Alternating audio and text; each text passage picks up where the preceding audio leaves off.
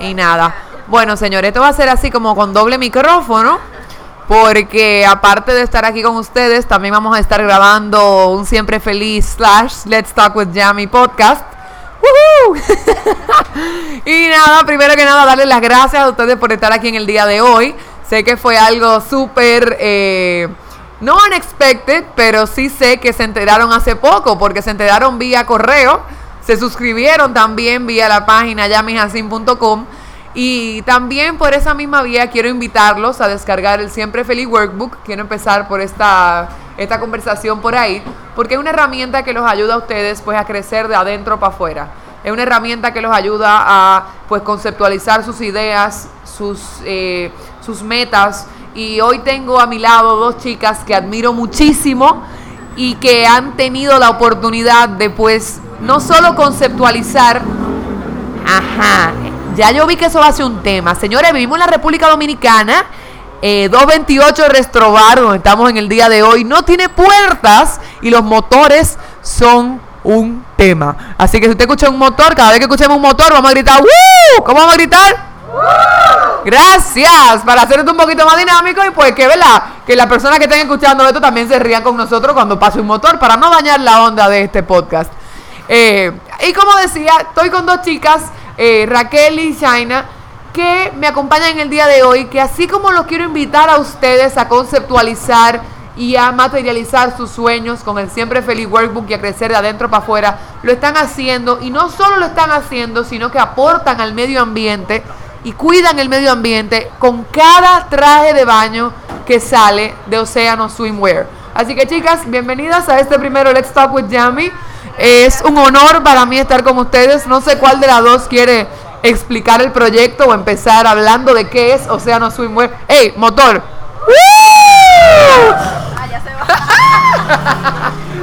Así que nada, chicas, ¿cuál de los dos quiere empezar? China. It's your turn. Hola, buenas noches. Eh, mi nombre es China y yo soy la fundadora de Océano Swimwear y Raquel la, la cofundadora. Eh, nosotros, ¿quiénes conocen Océano aquí? Ah, qué chulo. Hay par de posible, posible cliente por aquí.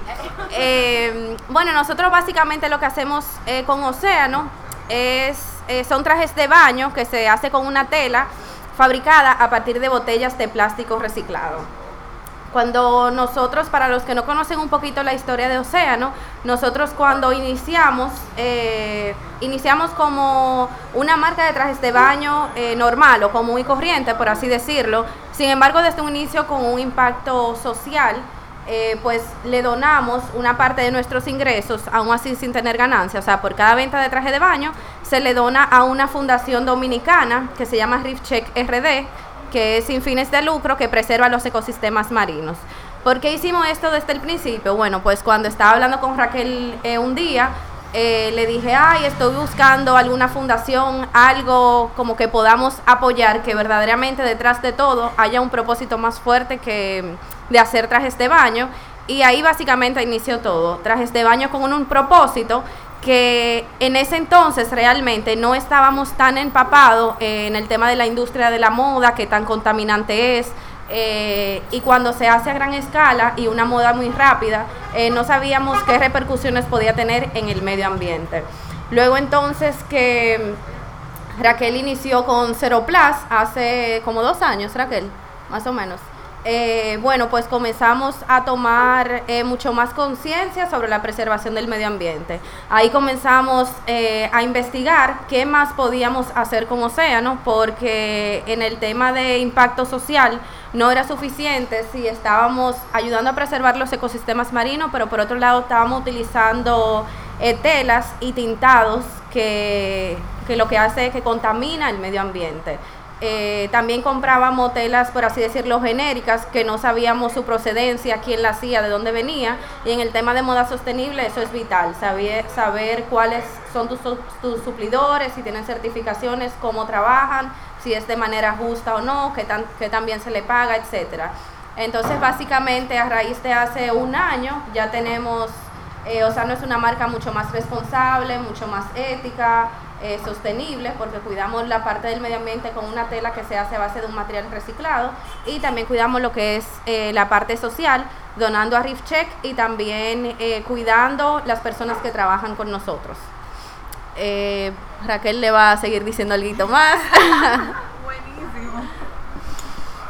Bueno, entonces, aparte de todo lo que dijo China como marca y como empresa, nosotros también lo que queremos es fomentar y, y crear consumidores más responsables y conscientes con el medio ambiente, porque normalmente nunca en la historia tú quisiste averiguar quién de verdad hacía tu ropa, quién la fabricaba, cómo se fabricaba, tú simplemente mirabas un anuncio, pasabas por una tienda, mirabas las, vitrinas y comprabas la pieza sin averiguar mucho. Pero si ustedes se ponen a ver hace unos años o hace mucho, 50 eh, años por ahí, la gente compraba de diseñador o de modista o desastre y eran piezas, tú, tú comprabas unas piezas especiales al año, o sea, tú no comprabas compulsivamente, ni salían colecciones cada dos meses, ni mensual, tú comprabas piezas especiales que perduraban. De hecho, por ejemplo, no sé si a ustedes le pasa, pero en mi caso, mi madre, por ejemplo, tiene piezas que son vintage o ropas viejísimas que son muy buenas. Y todavía en el día de hoy yo me la puedo poner sin problema y son piezas duraderas, de buena tela, que son eh, hechas para que duren mucho y, piezas específicas que tú de verdad querías, tú las guardabas como una reliquia en el closet. O esas, o mi mamá, por ejemplo, mi abuela, abuela. Pero de un año para acá, pues la industria de la moda rápida lo que empezó a hacer fue copiar esas piezas de diseñador que dedican tanto tiempo en, elaborar una pieza, en diseñarla, en crearla, copiar esas piezas y fabricarla en masa para suplir eh, la moda eh, de una forma rápida e inconsciente con el medio ambiente y con la parte social. Porque no es justo que tú vayas a una tienda eh, a comprar una ropa que hoy esté algo pegado, mañana otra cosa, pasado otra, entonces tú siempre quieres estar comprando, pero es un consumismo súper irresponsable, no un consumo responsable, que es lo que nosotros queremos como marca promover eh, también. Y eh, detrás de todo eso también, no sé si ustedes saben la, la, la, historia de lo que pasa en la India con las, con las chicas que trabajaban en una industria y se desplomó el, el, edificio donde ya estaban laborando y murieron muchísimas personas. Pues también hay una parte social detrás de los productos que compramos. A veces estamos acostumbrados a mirar el precio de lo que nosotros compramos y compramos porque es más barato. No realmente nos preguntamos si eso es lo que vale esa pieza, o esa ropa, o esa cosa, o lo que sea. Realmente nos preguntamos cuando compramos algo barato, hay que preguntarse como consumidor, ven acá, pero ¿cuánto le están pagando a las personas que están trabajando aquí atrás? Si tú estás comprando algo que te vale 500 pesos, 20 pesos, 100 pesos, tú tienes que cuestionar cuánto fue el costo de producción, de publicidad, de llegar a esos sitios de distribución y si realmente al que lo fabricó le están pagando justamente.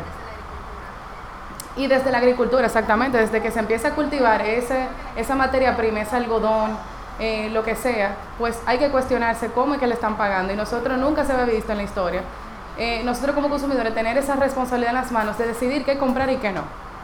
Ahora mismo hay mucha presión y mucha información que, que pueden seguir investigando acerca de este tema, que es bastante amplio y bastante interesante de entender lo que es un consumidor responsable, porque realmente simplemente tú ibas a, una, a un sitio, mirabas el precio, mirabas una oferta, el Black Friday que viene por ahí, señores, no, eso es uno está apoyando muchísimas cosas que no, y un consumismo. De verdad, si ustedes lo necesitan, no le digo que no se lo compren, porque realmente es verdad. Eh, si lo necesitan, pues hay que comprarlo, pero realmente cuestionen qué es lo que están comprando, cómo lo están comprando, eh, de verdad, a dónde va destinado, si está hecho para durar.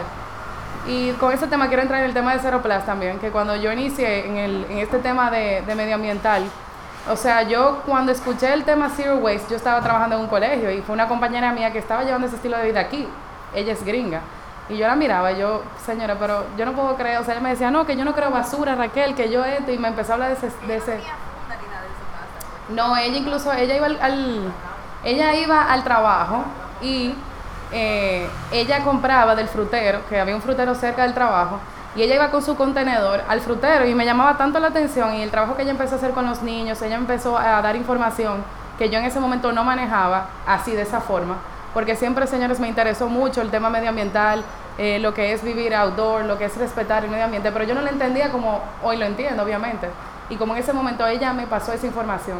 Y yo ahí fue que yo me apasioné y le dije, yo quiero aprender eso, yo quiero aprender cómo se hace. Y es ahí es que empieza todo. Tú quieres, tú querer aprender, porque obviamente no es fácil tú reaprender un estilo de vida prácticamente nuevo, porque se puede ser muy abrumador. Tú, tanta información y tú dices y tú te cuestionas, pero es que por todos lados yo estoy afectando.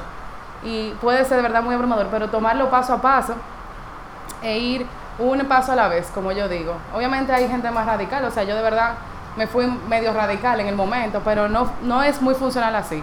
Es tú ponerte metas de verdad contundentes acerca de lo que tú, tú puedes comenzar, por ejemplo, disminuyendo tu compras, eh, eh, comprando, comprando ropa de segunda mano, eh, comprando más conscientemente. De verdad, si tú vas a comprar cosas que son reutilizables como una botella de agua, es, yo lo recomiendo porque realmente todo el mundo bebe agua y tiene que salir de la casa a beber, o sea, hay que hidratarse. Yo lo digo a veces, señores, pero yo le digo a mi grupo de amigos, señores, ustedes no, ustedes no se hidratan, no beben agua. Porque yo todo beben mi agua. yo siempre ando con mi botella. Pero, y mis utensilios y todo eso. Porque ya yo quiero evitar y no quiero que cuando salga por ahí, entonces encontrarme y decir, mira, que no tengo cómo evitar eso. Pero. No, buenísimo. Y muchísimas gracias por, por ese insight de que sí debemos de hacer un cambio y que empiece por nosotros. Pero a la hora de empezar un proyecto como, como el que tienen con Océano Swimwear, con plástico reusado, o sea, los traje baños están siendo eh, confeccionados con plástico. Óyeme, es como, como, como, hasta imposible, yo diría, hacerlo. ¿De dónde viene la tela? Como a veces nos ponemos metas y nos ponemos proyectos que parecen hasta ridículos. ¿Cómo empieza la idea? ¿Cómo nace la idea? ¿Cómo sale esta materia prima? ¿Y cómo podemos incluso hasta aportar? O sea, ¿cómo pueden ustedes, eh, eh, o cómo podemos nosotros que aportamos a este, a este, cómo podemos nosotros aportar a este proyecto? Bueno, mira, eh, inicialmente, para los que no sabían, la tela que nosotros utilizamos es de plástico reciclado, que lo que viene siendo es poliéster reciclado. Entonces, lo que muchas personas no saben es que el poliéster es plástico, que también nosotros, eh, hace algunos años cuando estábamos investigando, pues nos dimos cuenta porque procedía del petróleo, es un material sintético, no es, por ejemplo, algodón, que es natural y ahí nos sorprendimos. O sea, el tema de mm, botellas de plástico reciclado es como que wow, pero al final es plástico. Entonces, ¿qué pasa con esto? Nosotros eh, decidimos hacer esa transición. ¿Por qué? Primero porque es un plástico reciclado. Es decir, estamos evitando que esas botellas de plástico PET terminen en los océanos. Eh, estamos reduciendo, eh, reduciendo considerablemente desde un 30 hasta un 60% eh, las emisiones de CO2, la energía, el petróleo que se utiliza para todo esto. Y encima, eh, lo más importante es evitar que ese plástico al final llegue a los océanos.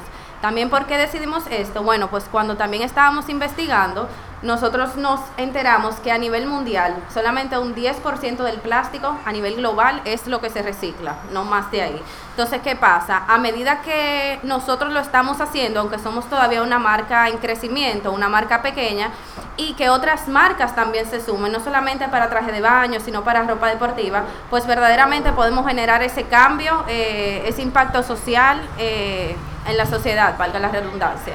Entonces, básicamente a raíz de todo lo que estaba pasando también en el malecón, que veíamos toda esa basura desde hace tres años para acá más o menos, que es donde se ha visto más fuerte como la, eh, la contaminación por plástico, pues realmente decidimos ya tomar la decisión, investigar y todo eso.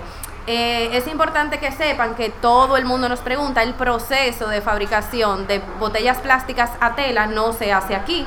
Aquí aún no existen las tecnologías eh, de hacer ese proceso de trituración por la que pasa el plástico, luego pasa por un proceso de lavado, luego esas partículas lo que hace que la unen con otras maquinarias, sacan hilo de ese plástico y luego el hilo pasa a otra máquina que lo teje y forma, eh, forma entonces como la tela completa. Entonces básicamente es mucho un tema de conciencia, de poder hacer, generar un cambio verdaderamente utilizando un material reciclado, que lamentablemente también es más caro que el tradicional, aunque no debería serlo. Eh, pero básicamente eso es lo que queremos, generar conciencia, como dice Raquel, un consumidor muchísimo más responsable, porque ustedes al final son los que compran y los que toman la decisión de qué marcas quieren consumir, cómo lo quieren hacer. En el tema de la ropa, por lo, como dijo Raquel, utilizar ropa de segunda mano, por ejemplo, esto que yo tengo aquí, esto es ropa de paca. Y se ve linda, o sea, se ve bien. Eh, básicamente también como mm, aquí, por ejemplo, en Santo Domingo se están haciendo, hay también iniciativas de lo que es moda sostenible, de personas que tienen tiendas, cubran la ropa, o sea, eligen la mejor ropa que no esté dañada, que no tenga hoyos, para entonces uno poder comprarla sin necesidad de, de irse para allá. Entonces, básicamente eso es lo que estamos haciendo en nosotras como estilo de vida, un estilo de vida mucho más consciente, con los trajes de baño en el caso de que el plástico, o sea, la iniciativa del plástico no es eh, verdaderamente de aquí, o sea, no estamos recogiendo el plástico de República Dominicana. Sin embargo, ya para el año que viene, que tenemos muchos planes entre Océano y Cero Plus, de tener un local propio, entonces sí queremos comenzar em, a desarrollar programas eh, que verdaderamente puedan generar un impacto local. Eh, todavía, eh, todavía estamos en ese proceso de que, por ejemplo, utilicemos el plástico de aquí para, por ejemplo, si tú no llevas 20 botellas de plástico, bueno, pues te damos un descuento en el traje de baño y estamos en ese proceso todavía investigando y ver qué podemos hacer. Eh, sin embargo, es importante que tengan en cuenta, no es que ustedes van a estar toda la botellita que ustedes compran en el colmado en la calle, que no la lleven. No, es básicamente si ustedes pueden recoger y lavar o limpiar las que ya encuentran en la calle, que ese es el propósito, quitarlo y evitar que llegue a los océanos, bueno, pues no la llevan y con eso y con eso vamos haciendo como algo. Pero básicamente eso, nosotros queremos crear en el, como en todos ustedes, lo que es un consumo totalmente responsable, que ustedes entiendan lo que está pasando o sea, la industria de la moda es la tercera más contaminante a nivel mundial por los residuos que se generan de los desperdicios y por el teñido.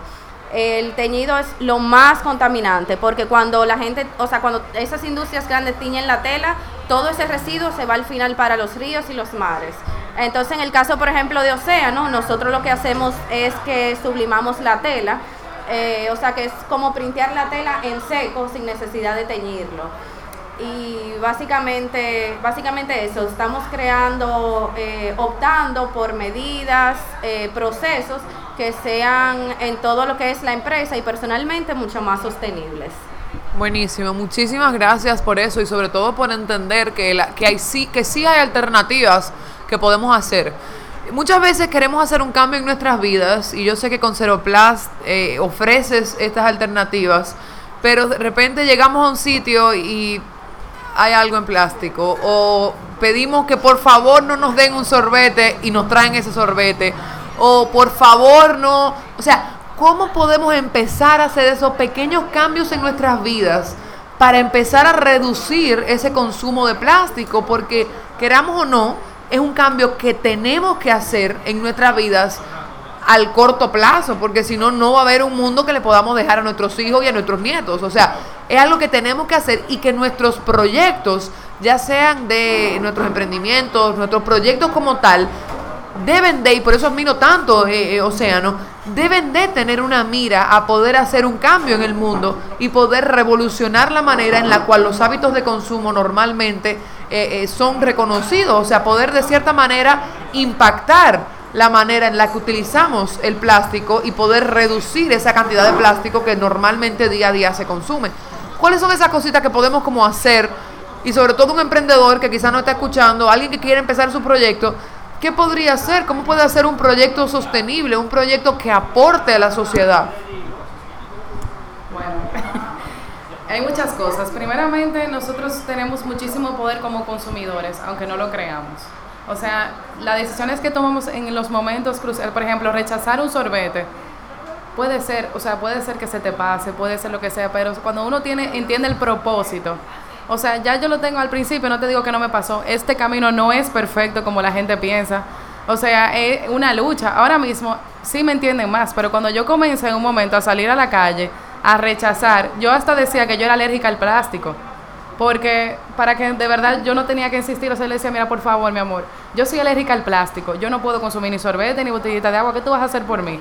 Ah, no, pero yo te puedo traer un vaso de vidrio. Ah, no, pero yo te puedo traer agua de la casa. Ah, no, pero no te preocupes. Entonces yo se lo ponía así lo más dramático posible, porque si no, no me entendían.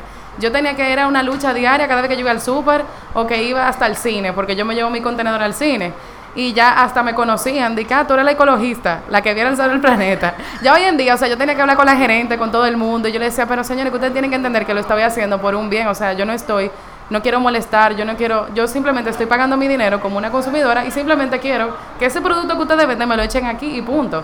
por tal y tal motivo. A veces quiere explicarle, a veces le decía, mira, yo soy eso mismo, que soy alérgica, pero es un proceso.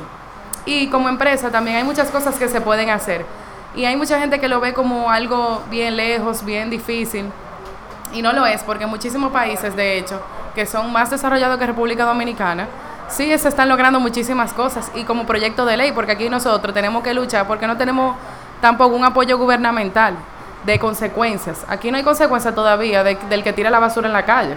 O sea que nosotros todavía tenemos que ser más responsables y ser y, entender el propósito. O sea, cada vez que tú estás rechazando una botella de plástico, un vaso, un calimete, una bolsa, tú estás salvando un animal al final. Porque eso, cuando tú lo tiras, cuando tú lo desechas, no desaparece.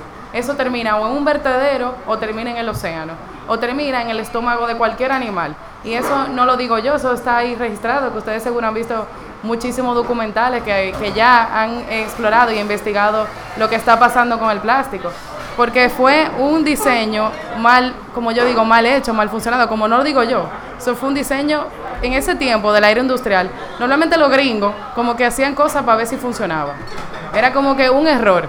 Ah, pues mira, ah, pues mira, este, esta cosa, este material es funcional porque mira, dura mucho. Vamos a usarlo entonces para, para los refrescos en, en, la, en, los sitios de comida rápida. Y todo en ese momento era en masas, o sea, la educación, eh, la producción. Y ahí fue que también salió la industria de la moda rápida, la, la industria de la comida rápida, todo eso pasó. Entonces ya ese, esa industria, esa era industrial, tuvo muchas consecuencias ambientales y sociales que hoy en día la sociedad y los jóvenes que vienen subiendo están pagando. Y han entendido que lamentablemente no van a tener un planeta limpio, porque nosotros hemos vivido un ching, o sea, nosotros hemos podido ir a, playas limpias, hemos podido ir a un río bonito, pero en un futuro, señores, eso no es cuestión de que, de que, de que nos queda mucho tiempo, o sea, realmente hay estadísticas científicas que ya han explorado el problema y realmente estamos en una crisis ambiental. Hace 20 años se hablaba, se hablaba de cambio climático, hoy estamos en crisis, o sea que no es una opción ni siquiera ser responsable ni pensarlo, es simplemente actuar e investigar las opciones y las alternativas de cómo se puede hacer.